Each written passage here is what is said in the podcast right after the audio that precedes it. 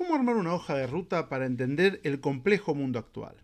Los invitamos a Next Step de la Fundación Formación y Futuro, un espacio para conocer las experiencias de los líderes y emprendedores de las organizaciones y empresas que son protagonistas del cambio tecnológico, y así conocer de primera mano las aplicaciones reales de la inteligencia artificial y el Big Data al mundo del trabajo. Bueno, bienvenidos todos a esta nueva edición de Next Step. En esta oportunidad, en esta emisión, vamos a estar conversando acerca de esta nueva tecnología de la inteligencia artificial aplicada a la creación de arte en entornos virtuales, este nuevo pincel que está a la mano de, la humanidad, pero que tiene características muy diferentes a lo que se ha visto anteriormente. Hay aspectos vinculados con el copyright, con la creación de contenido que es muy interesante explorar. Y para eso contamos hoy con la presencia de Lucía Mazuco, que es Senior Concept Artist, vive en Vancouver, es experta en, creación y en diseño en entornos virtuales, en videojuegos, y hoy nos va a estar contando un poquito acerca de toda esta transformación de la industria que parece ser tan profunda y tener este, aspectos aún no explorados. ¿Cómo andas, Lucía?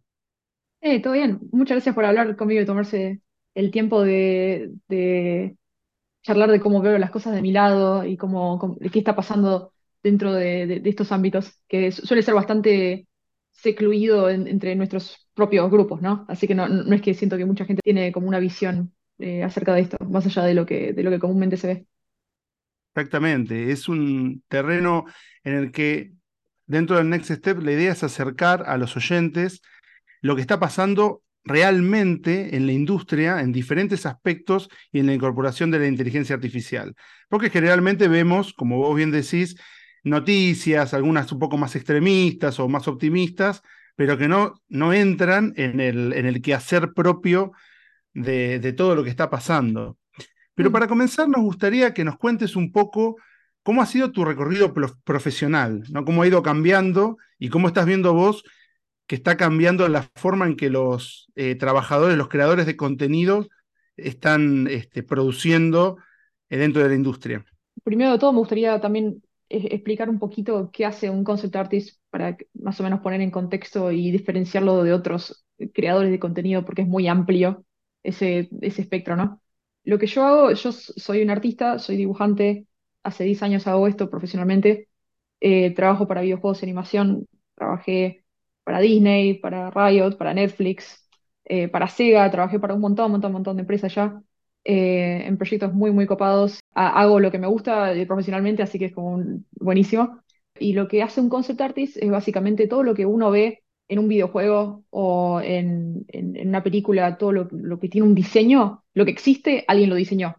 Y alguien lo diseñó bocetándolo. Entonces, eh, no sé, si entras a un videojuego y estás en una habitación, alguien diseñó esa habitación. Todas las armas que uno usa, alguien diseñó esas armas. Todos los personajes, alguien diseñó esos personajes las plantas, todo, todo, todo, lo que existe, alguien lo diseñó. Eh, y también pasa lo mismo en, las películas, en especial las que requieren efectos visuales, obviamente. Eh, y eso es lo que yo hago, básicamente. Un concept artist boceta miles y miles y miles de ideas de, de- de un montón de cosas con, la colaboración de un director de arte que tiene la visión general del proyecto. Y hacemos bocetos muy, muy técnicos y específicos para que después eh, sean seleccionados, modificados y creados en 3D y ahí pasados a, obviamente, los motores gráficos o cualquier plataforma que usen para desarrollar el videojuego o, el efecto especial. Así que bueno, es, es, es arte, es dibujo, pero es orientado a algo extremadamente técnico y creativo, no al mismo tiempo. A contrario de los ilustradores, porque quiero hacer la diferencia entre un concept artist y un ilustrador. Un ilustrador eh, es una persona que hace dibujos, por ejemplo, para libros, para gráfica, para marketing, eh, que son estas imágenes espectaculares, pintadas a todo culo, con un montón de detalles, eh, una tapa de libro, un- una campaña publicitaria para un videojuego, lo que sea. Son, son imágenes muy, muy complejas, muy lindas, que son eh, orientadas a marketing o a atraer clientes o llamar la atención, no sea la portada de un libro o un cartel en la calle o lo que sea. Cuando se trata de la inteligencia artificial, siento que en la industria de videojuegos no se ve tanto por ahora, por una cuestión de que está bastante, bastante, eh, no está bien visto eh, por un montón de, de- de- de razones éticas y también eh, es bastante fácil de que entre en un territorio de copyright dudoso. Entonces, ninguna corporación ahora mismo, eh, todavía las leyes no están cementadas porque como es una herramienta tan nueva y se está moviendo tan rápido todavía y la ley eh, es particularmente lenta, eh, no quieren tomar riesgos cuando se trata de eso. Pero sí se ve mucho en la parte de ilustración, porque objetivamente salen imágenes muy lindas de, de, de Stable Diffusion, de Midjourney, de cualquier plataforma de... eh, bueno, no tanto Dalí, que es una- un más viejo, pero Stable Diffusion en Midjourney se usa un montón para, para imágenes que, que, que son, que son, están tomadas de, de otras ilustraciones preexistentes de artistas reales y los resultados suelen ser bastante atractivos. Entonces, yo sí veo que se, use, se usa mucho en esos casos y sí también veo que se usa mucho en desarrolladores de videojuegos independientes que por ahí no tienen la plata para contratar concept artists o ilustradores o lo que sea, y esa suele ser una posibilidad, pero de vuelta, no está muy bien visto. O sea, es, que, es como que si haces eso en un ámbito profesional, eh, no se te toma demasiado en serio. Eh, y es bastante fácil para nosotros de identificar cuando algo está hecho eh, con una plataforma generativa, ¿no? Claro, y además pienso que, mm, bueno, diferentes cuestiones, ¿no? En re- alrededor de lo que vos acabas de comentar.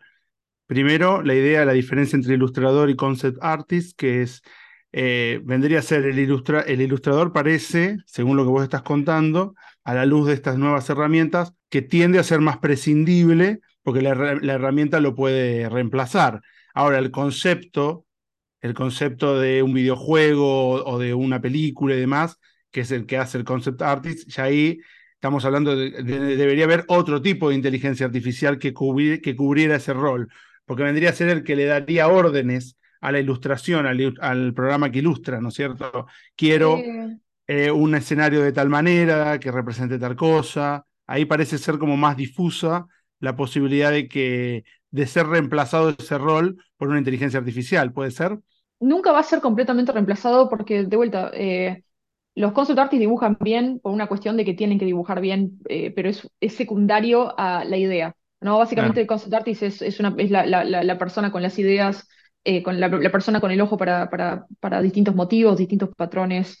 Necesitas interpretar 500 mil millones de cosas al mismo tiempo y el, el, producto final no es una imagen bonita. ¿Entendés? Nada de lo que hagas con imágenes generativas ahora mismo serviría como un concept artist, eh, como un concept art. Por ejemplo, vos querés una imagen de una casa, ¿no? Linda, Sí. eh, y, que, y, que sea, y que sea una mansión y que sea de ciertos colores y que de yo, y eso vos sí lo podés, podés generar una imagen linda. Pero si yo te digo, bueno, haceme el plano de esta casa eh, con, usando contenido eh, generativo, haceme el plano arquitectónico de esta casa, te va a salir algo que no tiene sentido, te va a salir algo que no se puede usar. Eh, te- porque es una amalgama de un montón de cosas que no, tiene, no va a tener una, una coherencia que únicamente un humano lo, lo tiene que, que editar, ¿entendés? Y, y si lo tenés que editar tanto, entonces contratar a un artista. Eh, entonces, Claro. eh, la, la diferencia entre un ilustrador y un concept artist es que el concept art es completamente técnico y es el, el equivalente en arte, en, en, bueno, otro tipo de arte, de lo, de lo que sería un plano arquitectónico. Eh, si vos le das ese plano a un montón de constructores, no, no lo van a entender eh, y te van a decir que te vayas a la mierda. Eso es básicamente lo que pasaría si le das eh, un concept art de esta manera a un artista 3D, porque lo necesitas de varios ángulos, tiene que tener una cierta coherencia, obviamente Bien. tiene que estar bueno, ser, ser interesante. También hay otros elementos eh, cuando se trata de, de- de desarrollo de videojuegos, por ejemplo, narrativa, tiene que tener sentido en, un contexto de narrativa que, no lo determina una persona, lo determina un equipo. Eh, la, bajada de línea de dirección de arte es extremadamente compleja y requiere muchas referencias y muchos detalles, y a veces te dicen, "Ah, eh, hace 5% más de esto, o sea, es extremadamente específico. Entonces, si es tan específico, entonces es virtualmente imposible hacerlo con inteligencia artificial y si vos me decís, bueno, nada, si lo editas 50 veces para que, dentro de la inteligencia artificial, para hacerlo eh, que, tenga sentido, para eso contratas un artista real y es más rápido, eh, ¿no? Acá tanto no se trata sobre reemplazar o, o, o- no, o, la calidad. La pregunta de la inteligencia artificial es, eh, ¿para qué va a servir de acá, no sé, 10 años, ¿no? Porque, porque esto está, está avanzando de manera tan rápida. Pensar en un futuro sin inteligencia artificial ahora sería estar en completa negación, pero hay ciertas cosas que me parece que aún así siempre van a tener que tener el toque humano porque simplemente es tan, tan específico que, es extremadamente complicado concebirlo de otra manera. De vuelta, traigo el, ejemplo del plano arquitectónico. Está, buenísimo lo que decís, Lu, porque eh, ahora vamos a hacer un paréntesis, pero a todo lo que venís diciendo, cómo utilizar la inteligencia artificial realmente como herramienta y no como sustituto. Eso es muy, muy interesante porque hay algo de lo que vos estabas comentando recién, que era la cuestión del sentido de lo que le da el sentido. Y bueno, mismo el nombre, ¿no? Concept Artist, el, concepto, de dónde proviene el concepto. Que ahí viene, y, el ejemplo que vos pones de la casa es buenísimo, porque para que una casa sea habitable, necesita estar alineada a, las, a los deseos y a las necesidades de un ser humano, ¿verdad? que, que definitivamente la va a terminar utilizando. A limitaciones técnicas, a regulaciones, a materiales, a budget, a, un montón de cosas que, que, no solamente sabe bueno, lo que quiere el cliente, sino que es cosas que son más tangibles e importantes como regulaciones o, o simplemente dimensiones o, sí, cosas que, que, son limitaciones técnicas muy reales, ¿no? Y lo que vos decís también de regulaciones, que está ligado también a decisiones que la sociedad tome acerca de los límites eh, que la sociedad democráticamente tome acerca de los límites que, que se pueden pasar y cuáles no. Pero voy a hacer un paréntesis porque hemos tocado un montón de temas que están, son espectaculares, que vamos a ir entrando de a poco en cada uno de ellos. Sobre todo me interesa mucho el tema del copyright. Pero antes de eso, antes de seguir avanzando, quiero, eh, dejaste algunas cosas interesantes en, en, lo que comentaste que me gustaría ahondar porque me parece que hace mucho de lo que venís contando que es un poquito acerca de tu recorrido, porque para quienes te están escuchando ya deben haber detectado que tenés muchos modismos argentinos, pero vos naciste en Inglaterra, en Londres, sos argentina porque sos de ascendencia argentina, pero hoy actualmente estás viviendo en Vancouver, en Canadá. Entonces, y nos contaste que trabajaste en Disney, en Netflix, en un montón de empresas que uno dice, wow, qué, espectacular poder trabajar en esos lugares que producen mucho del entretenimiento y de las cosas que nos conmueven y que vemos eh, muchas veces desde chicos, que vemos en la tele o en las películas o en el cine. Que nos cuentes un poquito acerca de tu recorrido y de cómo fue, cómo es trabajar en esos, en esos lugares, Netflix, Disney. No me imagino cómo debe ser eh, poder trabajar en esas empresas. Y después ya si querés vamos adentrándonos acerca de los cambios que se están produciendo eh, en los últimos tiempos en ese tipo de trabajos, ¿no? Que imagino que deben ser interesantes. Sí, bueno, como bien dijiste, soy, soy argentina. Eh, estuve la mayor parte de mi vida en Argentina, eh, pero viví en un montón de países y bueno, ahora el que toca es, es, Canadá. Estoy acá en Vancouver hace dos años. me mudé más que nada por trabajo porque en todo lo que es Latinoamérica tiene muchas limitaciones cuando se trata de nuevas tecnologías y desarrollos de bienes de lujo, como por ejemplo lo que es videojuegos o cine. ¿no? Eh, hay, no hay suficiente presupuesto para, para, producción de bienes de lujo, lamentablemente. la inversión. Eh, sí, sí, sí, sí. Estoy acá, ahora, ahora mismo trabajo en videojuegos. Lo, que más me gusta hacer es videojuegos, o sea, yo soy desarrolladora de videojuegos eh, y lo que más me gusta hacer. Eh, para cine y para videojuegos igual es sorprendentemente similar, pero simplemente me, me gusta mucho más el producto en uno que en el otro. También tengo como más visibilidad en, los proyectos en los que trabajo. Fui directora de arte mucho tiempo para Facebook también, eh, cuando estaba en Argentina. Y, sí, como vos decís, trabajar en empresas tan grandes requiere un nivel de profesionalismo enorme y tolerancia al estrés. Es extremadamente estresante y espectacular al mismo tiempo. Son empresas masivas, son equipos extremadamente talentosos y diversos y uno siempre tiene que estar a la vanguardia con las nuevas tecnologías eh, y no rechazarlas, porque en especial en mi ámbito, en videojuegos, eh, es, es, es, el punto donde arte y donde la tecnología converge, ¿no? Entonces siempre tenés que estar buscando actualizarte eh, mediante las nuevas tecnologías. Cuando se trata de la inteligencia artificial aplicada al arte, que es lo que, lo que estamos viendo ahora con Midjourney y Stable Diffusion, uno diría que, que que espectacular, que es una herramienta más, eh, y lo es, pero eh, lamentablemente la manera que se dio fue tan objetivamente poco ética que no hay un solo artista en la industria de videojuegos que esté a favor eh, de cómo se están dando las cosas. bueno, no solamente en la industria de videojuegos, artistas en general. Y la mayoría de la gente que está en los argumentos pro inteligencia artificial, siento que no entiende bien eh, cómo se hicieron las cosas o el background o cómo funciona la inteligencia artificial eh, cuando se trata de generación de imágenes. Siento que lo ven como una herramienta mágica que hace cosas y produce imágenes copadas, que es verdad, pero una vez que entendés el contexto, ahí es cuando, viste, el agua está un poco más turbia y también me gustaría hablar un poquito más de eso para que la gente haga su propio... Su saque sus conclusiones. conclusiones. Sí, sí, sí. ¿Cómo, ¿Cómo, se diga? A ver, adentrémonos un poco en ese campo, porque irrumpió hace un par de años, cada vez con más fuerza, pero eh, como vos bien decías al comienzo, al, ser algo nuevo, no regulado, hubo muchos problemas ligados al copyright y, al, y a la mm, apropiación de trabajos, ¿no es cierto? El tema con estas herramientas es que están eh, fundamentalmente creadas en trabajo ajeno eh, de personas que no consintieron, o sea, de artistas que no consintieron, fotógrafos que no consintieron. Tienen millones y millones y millones de imágenes en, la, en su base de datos que no son de, dominio público, eh, sino que son de portfolios privados, de un montón de, trabajo ajeno. Hay, algo que se llama web scrapping, que es básicamente herramientas masivas que bajan todo tu contenido eh, como artista o, como, como eh, cualquier tipo de creador de contenido, lo bajan, lo ponen en, automáticamente en, la, base de datos de, estas, inteligencias artificiales y lo que pasa es que hoy en día la generación de, imágenes está 100% basada en trabajo existente.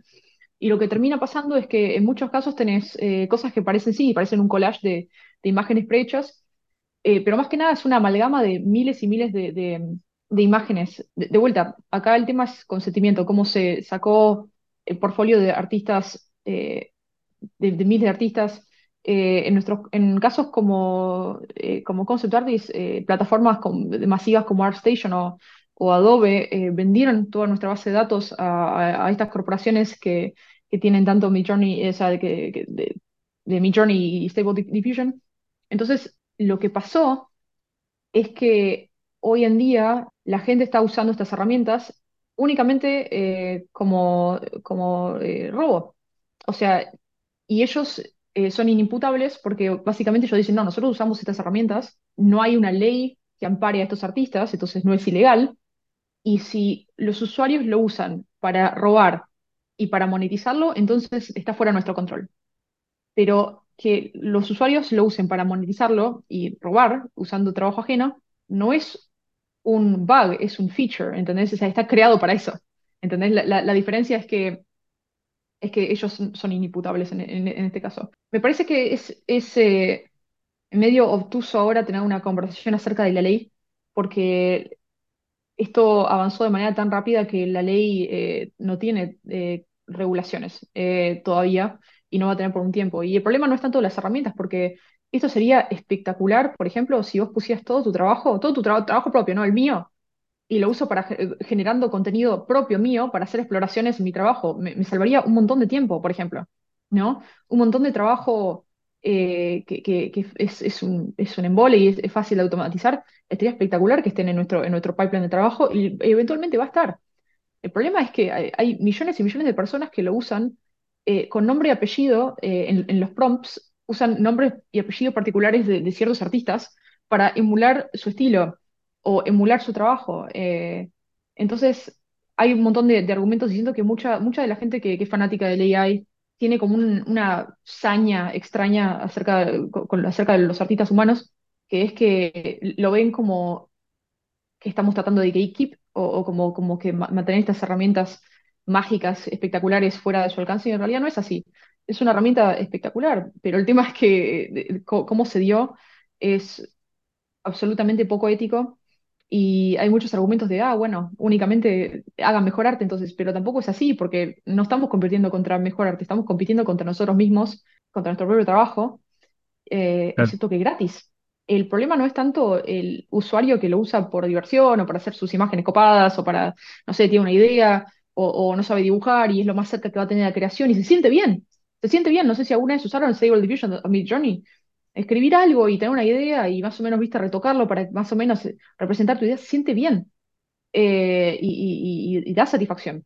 Y de ahí si es arte o no, me parece que también es una conversación que medio que no va a ningún lado, porque, qué sé yo, o sea, calculo que es arte, se ve como arte. Eh, me parece una pregunta más interesante si los usuarios son artistas que otra cosa. Eh, Mm.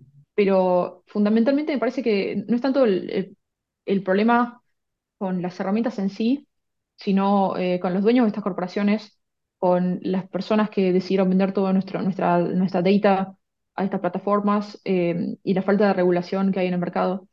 Eh, esto va a tener un impacto en la industria de los videojuegos, en la animación ya va a tener un impacto. eh, hace poco el presidente de DreamWorks anunció que van a recortar eh, el 70% de los animadores en cinco años por ayuda de la AI. Y de vuelta, es, es horrible porque básicamente están queriendo hacer arte sacando el componente humano. Y también este, el- el- plataformas como Midjourney o Stable Diffusion es completamente dependiente de el, el- arte real base, ¿entendés? No, no crea nada de cero. ¿Tiene sentido? Sí, Eh, ¿cómo funciona Stable Diffusion o Midjourney? Es que siempre van a necesitar un sample. Eh, y este sample tiene que ser eh, una imagen preexistente o varias imágenes preexistentes de artistas reales. Eh, porque si encima se, le empiezas a alimentar trabajo AI a la AI, eh, se empieza a deteriorar. Entonces siempre va a necesitar esta, eh, este, este input. Entonces, me parece que, hay, hay conversaciones interesantes que se están planteando. Eh, me parece que lo que está pasando es extremadamente poco ético. Me encantaría que sea una herramienta más en- en mi portfolio, que también tengo un montón de herramientas y, y yo siempre voy a estar a favor de la automati- automatización cuando se trata de, en especial de trabajo que, viste, nadie quiere hacer o que, no tiene mucho, mu- mucha, creatividad. Pero sí me, interesa que la gente que lo defiende entienda de dónde sale y por qué los creadores originales están siendo echados de su propio nicho de, una cierta manera. Y tenemos que, que competir con una versión eh, corporativa bastardizada de nuestro propio trabajo, que encima es gratis. Entonces siempre va a ganar, porque es gratis. Acá el tema no es tanto te- tener una, algo que sea divertido usar o algo que sea, viste, copado para, para la persona promedio. Acá es más que nada eh, cómo esto se va a usar para recorte corporativo de personal, que ese es el, el goal de todo esto, ¿no? Recortar costos eh, que van directo a los ejecutivos. Así que Y, esto que estás comentando, Lu, yo estoy pensando ahora que vos nos estás dando un panorama puntual de, de tu mundo del trabajo y de tu mundo de, de la producción, que es súper apasionante, pero no dejo de pensar e- en un aspecto más global. Por ejemplo, bueno, yo he visto cuadros supuestamente hechos por, con inteligencia artificial al estilo de Van Gogh, que uno dice, bueno, no hay problema porque Van Gogh ya, ya murió, ¿no es cierto? Entonces no, no, no, no va a reclamar derechos de autor. lo han hecho con mi trabajo con nombre y apellido. Yo he visto versiones Claro, sí, sí, sí. de mi trabajo con nombre y apellido.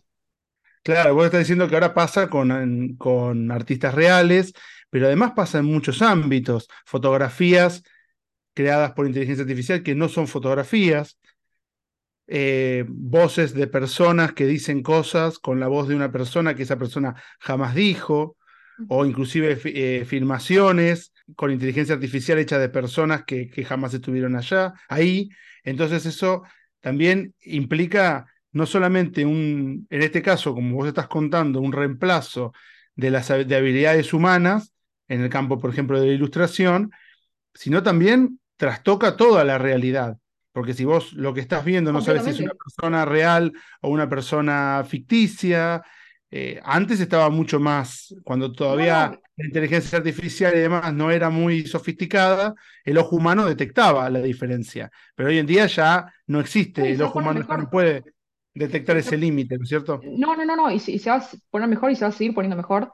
eh, y es imparable, o sea, esto ya, ya no es una cuestión de, bueno, bueno, eh, saquemos la AI o qué sé yo, es, es, un- es una cuestión de, hay que regularla.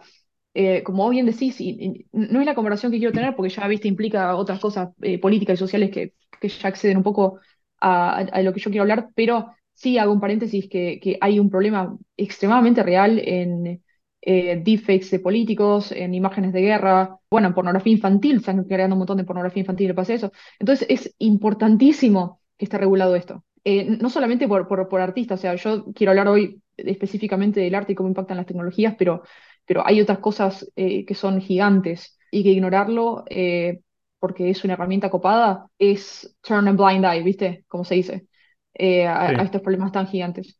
Mismo, el, mismo robar cosas más chicas como robar el, el, portfolio entero de un artista y querer reemplazarlo su estilo. Bueno, por ejemplo, hubo un caso muy, muy interesante de un artista que siempre lo usan, en, un artista vivo, eh, para prompts, que le sacaron su estilo bastante bien Em, e hicieron un montón de imágenes eh, racistas con su estilo. Entonces eh, circulaba en internet como que él las hizo. En, otro ejemplo, yo me acuerdo hace unos años hice una, una imagen bastante fuerte sobre Black Lives Matter cuando estaba pasando en Estados Unidos y hubo gente que agarró esa imagen y le sacó todo el sentido que tenía, o sea, sacó toda la parte de Black Lives Matter y únicamente dejó como la imagen genérica. Entonces también le sacas sentido, viste, o toda la emoción o que, alguna vez pudo haber tenido, o le puedes dar una, una, emoción o una narrativa nueva, que también es bastante peligroso. Y con respecto a lo que decís de regularlo, también me parece súper interesante, como vos decís, quizás tema para, para otro encuentro o para un debate más amplio, pero también lo que a mí me parece es que a veces las leyes, siempre la inteligencia artificial, al, al estar siempre aprendiendo y cambiando, siempre está en fuga de lo que una ley pueda llegar a, atrapar, porque las leyes, bueno, se aprueban con consensos en un congreso, se discuten, se debaten y recién entran en vigencia quizá un año después, y cuando ya entra en vigencia esa ley, o a los pocos meses de entrar en vigencia, ya no tiene sentido, porque ya lo que ha sido regulado ya, ya, ya no existe más tal vez, o, o cambió radicalmente, como vos mismo bien explicaste muy bien, de eh, estos vacíos legales que existen. Y además que también es cierto que en, en, la, en, la, esfera de lo público no existen estos debates. Existen consumidores, los políticos no hablan de esos temas, no los conocen, no, no, no entienden el impacto que eso puede tener electoralmente, porque tampoco es un tema instalado dentro de la sociedad, entonces tampoco es un tema que, que a los políticos les interese abordar. Van más bien con temas de inseguridad o de, o de economía, que son los, los temas que la, la, gente más rápidamente palpa y entiende, y todos los temas que tienen que ver con la inteligencia artificial, con todos estos cambios, quedan medio fuera de la escena pública. Entonces es mm. muy difícil, así mismo como la arquitectura financiera y demás, que, que a veces se, se escapa y no, y no puede, nunca se termina de, de cuajar en, en leyes o en formas de organización que, que controlen los límites como vos decís, del copyright, ¿no? En este caso, ¿no? Que sería el tema principal, ¿no es cierto? ¿Cuál es el límite si yo produzco un, hago una producción que me la puedan capturar y la reproducen, la cambian un poco y ya deja de ser mía? Claro, es, lo que se llama eh, derivativo. Es lo suficiente como para que pueda ser legalmente derivativo, aunque nosotros sabemos que éticamente no lo es. Y, y, cualquier persona de buena fe tampoco daría este argumento, ¿no? Eventualmente va a estar regulado un poco mejor y las leyes van a ser un poco más amplias porque van a, espero que entiendan eh, que esto es, como decís, ever evolving, ¿no? Eh, y, toda la tecnología que, que, como se veía hace un año es completamente distinto a cómo se ve hoy o hace dos, eh, es una locura. Y, de vuelta, está acá para quedarse, sería una, una, gran herramienta a, nivel tecnológico, pero algo que quiero realmente martillar es que toda la parte de robo no es un accidente, es by design está diseñado para que sea así, está diseñado para que los usuarios sean las personas que, que, roben esto. A su vez, eh, usar mi, Journey Stable Diffusion es un servicio pago, entonces a, su vez eh, es extremadamente redituable. Y, a las empresas les siempre les va a eh, convenir recortar costos, recortar costo humano. ¿Hay algún argumento que, que, para hacer alguna comparación para tener acerca de la parte más filosófica de esto, más, más distópica de, de cómo el arte está dejando de ser creado por humanos y qué significa eso. Es quizás una conversación para otro momento. A, mí me gustaría más hablar de, los hechos concretos que están pasando ahora dentro de la industria, ¿no? Bueno, contanos qué, qué está pasando actualmente. No, no, digo, digo esto, están eh, echando gente masivamente eh, en, DreamWorks, en DreamWorks van a recortar el 70% de los animadores eh, en estos próximos cinco años. O sea, estas son cosas que están pasando, van a pasar en, la, en animación, en videojuegos, en películas, en cómics, en, un montón de cosas. Y si, de vuelta, si esto no se regula, siempre vas a perder. Eh, y lo digo yo como artista, pero esto se puede aplicar al 90% de los trabajos. Si ahora la gente está aplaudiendo a los artistas siendo desplazados de nuestro propio, nuestro propio círculo, es cuestión de tiempo para que pase a otras esferas, porque siempre va a ser más redituable tener menos trabajadores eh, y automatizar lo más posible, ¿no? Y esto, yo no estoy tratando de ser, viste, Luddite y, y, y tenerle miedo al futuro ni nada, porque de vuelta me parece una gran herramienta, pero me parece, me parece una gran herramienta cuando eh, no está regulada por eh, corporaciones con planes maquiavélicos, ¿no? Claro, vos sabés que ahí vos mencionaste a los luditas, ¿no? La, para quienes nos están escuchando, ¿no?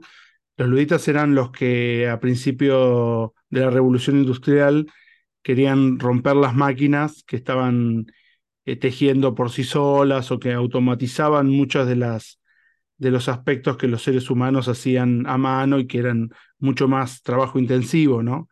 Y justamente hoy, en la, creo que ya estamos hablando de la tercera, cuarta revolución industrial, que es la revolución de la inteligencia artificial, se vuelven a plantear eso, ese, esa misma cuestión, pero yo creo que con componentes eh, diferentes, ¿no? Con componentes distintos, porque hay un reemplazo de lo humano a un nivel mucho más profundo sí. mucho más profundo, porque ya estamos hablando de creación de concepto, de creación de arte, de creación de texto, eh, de creación de contenido, y ahí es donde justamente está, está lo interesante, ¿no?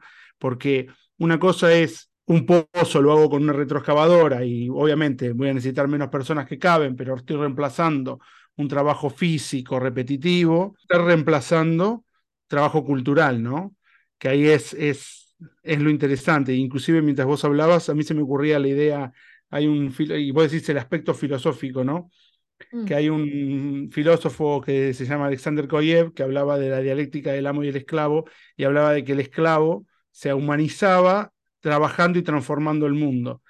Y, y me parecía interesante pensar cómo ahora son las inteligencias artificiales las que van a estar haciendo el trabajo y están como, de, como dejando al ser humano en un aspecto más pasivo. Vamos a ver qué rol ocupa eso, ¿no es cierto? qué rol, porque ya está, ya si empezamos a delegar lo que escribimos, lo que creamos, lo que dibujamos, las historias que, porque también hasta películas, ¿no es cierto?, se hacen de esta manera. Entonces es, es muy interesante, muy, muy profundo. Pero bueno, vos mismo dijiste que vamos a centrarnos más en lo que está pasando ahora, que tiene que ver con el cambio de toda un, una estructura de trabajo que se está viendo revolucionada rápidamente por esto, ¿no es cierto? Eh, en- únicamente en Norteamérica, en este último año, este, este fue el año en la historia donde hubieron más eh, layoffs o, despidos masivos eh, en la historia de la industria de videojuegos, específicamente. 700, eh, 700 y pico empresas en Norteamérica únicamente eh, tuvieron layoffs masivos, que significa 100 o más personas eh, durante el año.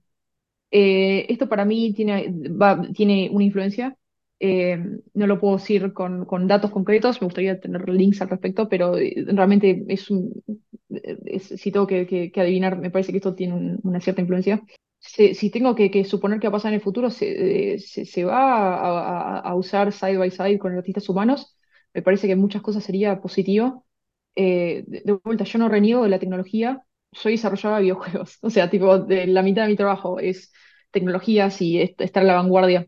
Pero yo nunca voy a estar a favor de, este robo descarado, de, la bastardización de artistas haciendo lo que, lo que, lo que desarrollaron por años y décadas y simplemente justificarlo, ¿no? Porque me parece, me parece que, la manera que se dio es eh, injustificable éticamente.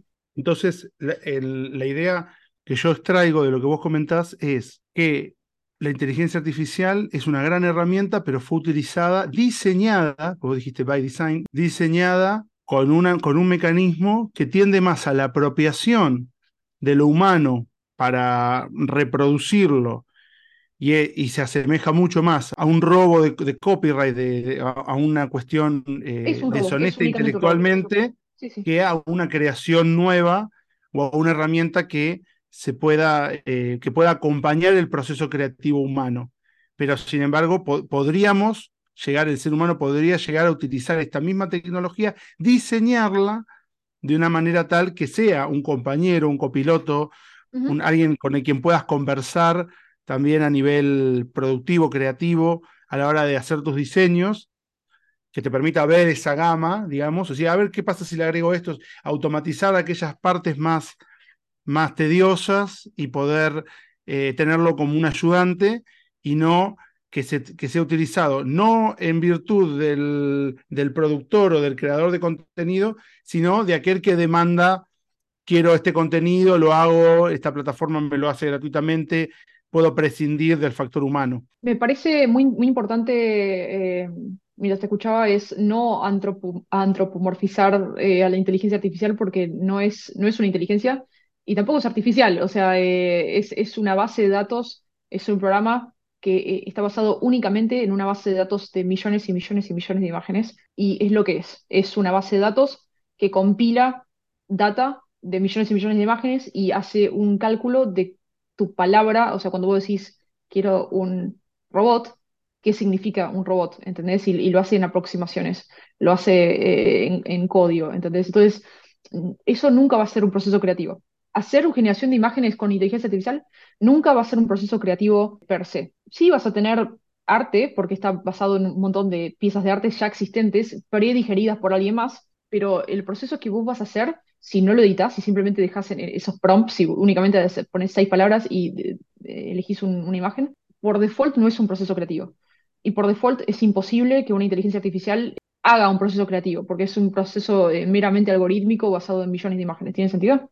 Sí, yo me refería, eh, está perfecto lo que decís, yo me refiero a como herramienta dentro del proceso creativo humano, en el sentido de que vos le pedís, le pedís una cosa, el creativo pasa a ser la mente humana, ¿no? Y, eso pasa a ser una herramienta. Eso sí. Pero, lo que vos estás comentando es que no se utilizó de esa manera, sino de que se utiliza esa base de datos para emular lo que artistas actuales hacen y se vende como algo creativo cuando, cuando no lo es, o sea, cuando es, ha sido apropiación ilegítima de contenido creado por un humano. Sí, esa apropiación ilegítima, de vuelta, es, me, me, parece como herramienta, es una gran herramienta, muy divertida de usar me parece que si alguien nunca, nunca dibujó o es malo dibujando, lo que sea, mí me parece que no hay nada más hermoso que el proceso creativo humano. Eh, me parece, mm. no hay nada que me parece más hermoso que ver a alguien dibujar, aunque se siente y pinte y, sea eh, algo que ellos consideran que es muy rudimentario o una mierda o lo que sea. Para mí hay un, algo muy humano y primitivo en, la creación eh, en general, pero bueno, a mucha gente le gustaría participar de algo más grande que se vea de manera más, sofisticado, ¿no? Y eso es una manera interesante de abordarlo. De hecho, muchas eh, varias escuelas con chicos discapacitados usan eh, generación de imágenes o, gente con movilidad usando prompts para hacer más o menos parecido arte y tiene muy lindas interacciones en base a eso. Yo lo dije antes, eh, a mí me encantaría, por ejemplo, poner mi propio arte y hacer generaciones en base a eso y usar esas ideas, dibujar arriba esas ideas, eh, va, esas ideas, esas amalgamas de, imágenes y quizás alguna yo la veo y digo, ah, mira, esto es una, esto es una buena base y se me ocurrió esta idea, ¿no? Em, es como usar referencias pero más rápido. Pero, pero sí, o sea, yo siempre voy a eh, abocar por, por, por la regulación y el uso responsable o por herramientas de inteligencia artificial nuevas que se usen, únicamente dominio público o consentimiento de artistas. Excelente. Bueno, hay diferentes puntos que hay que analizar, eh, que realmente esta conversación que hemos tenido toca muchos puntos, algunos profundos de la filosofía, de qué es el arte, qué es lo humano. Ahora te voy a hacer una última pregunta referida a eso pero también toda esta cuestión que tiene que ver con la regulación, con el copyright, con el límite del uso de la, mm, de, la creación o del, de la mm, eh, propiedad intelectual, ¿no es cierto? Que eso es muy interesante, muy interesante. Eh, así que, Lu, para finalizar, te quería preguntar, eh, a raíz de todo lo que has venido comentando, ¿cuáles, ¿cuáles son para vos esas habilidades humanas que son irreemplazables, que van a ser irreemplazables. A pesar de que vos hayas visto en tu, mundo del trabajo, en tu mundo de la creación de contenido, que se han ido reemplazando ciertas funciones con la inteligencia artificial, ¿cuál crees vos que es el valor agregado que tiene que tener un ser humano para justamente poder eh, aportar valor a pesar de las inteligencias artificiales que están reemplazando muchas, muchas de nuestras este, de nuestras tareas, ¿no es cierto? Sí, y a raíz de esto hay un montón de artistas más jóvenes o artistas que están empezando en la industria que quieren desistir o quieren no entrar en la industria por miedo o, porque dicen, bueno, pero hay una máquina que lo hace mejor que yo. Hacer una imagen bonita cuesta mucho menos para mí que hacer un gran diseño. Eh, si sos una persona creativa, yo, yo he visto personas que dibujan objetivamente mal en mi carrera, eh, que dibujan objetivamente mal, que yo digo, esto es una gran idea. Esto que eh, eh, la mayoría de los directores de arte que yo conocí en mi vida dibujan muy mal y tienen ideas espectaculares que es imposible que una máquina lo haga. Imposible, imposible, imposible, imposible. Mismo una amalgamación de, de 8, 8 millones de imágenes, es imposible que a alguien se le ocurra eso. Yo, en este rubro, obviamente estoy impresionada por el buen arte de, de mis colegas eh, y constantemente inspirada y siento que, que, que mi crecimiento profesional fue, fue, eh, es lo más lindo que, que tengo en la vida, pero no hay nada más impresionante que sentarte con un grupo de creativos y que te digan sus ideas, sus ideas narrativas, sus ideas para esto, sus ideas de cómo se tiene que ver ciertos diseños y ahí te das cuenta, mierda, no sé nada, no sé nada, esta gente es extremadamente creativa y eso me parece que es absolutamente irreemplazable. Y siento que hay gente que tiene creatividad intrínseca en, en sí, ¿entendés? Y no, no necesariamente sabe dibujar. Y me parece que eso es una gran herramienta en cualquier rubro, en especial en el mío, es invaluable y es irrepetible. La, la- creatividad humana es, es mucho más que, que- una plataforma de billones de imágenes. Eh, es, eh, trasciende completamente. Me, me- parece que, que- eso es lo más importante. Eh, las habilidades de dibujo acompañan la creatividad y en mi caso, por ejemplo, lo veo más como una consecuencia de mi creatividad y las horas que yo le puse a esto, más que el dibujo primero y la creatividad después. Pero la gente que mira esto, yo digo, eventualmente para mí va a ser regulado, eh, eventualmente se va a poder usar side by side en nuestros pipelines. Eh, si sos una persona creativa, es muy difícil de reemplazar eso ya seas un escritor, ya seas un músico, eh, una persona con grandes ideas, yo jamás he visto que, se pueda reemplazar. Y esa creatividad yo sospecho que debe surgir de muchas vivencias humanas y también de una constante interés eh, por aprender y por incorporar un montón de aspectos que están ligados a leer literatura, escuchar música, conversar con personas, tener empatía y un montón Sí, de aspectos que te enriquecen, como diría Heidegger, que enriquecen, te hacen crecer dentro de la casa del, del mismo ser, de, de nuestra propia subjetividad, que, mm, son lo, que es aquello que, que genera luego la capacidad de poder transmitir, ¿no es cierto? exacto, exacto. Y eso es, tr- trasciende el producto, trasciende la imagen, definitivamente. Bueno, Lu, muchísimas gracias por esta entrevista. Creo que hemos tocado muchísimos temas. Muy apasionante poder escuchar de primera persona en alguien que está eh, directamente en el centro mismo de, de la escena, eh, trabajando en, en- en las principales empresas hoy en día de, de- del rubro, que nos puedas dar este, este pantallazo. Así que te agradecemos muchísimo. Gracias por, por entrevistarme.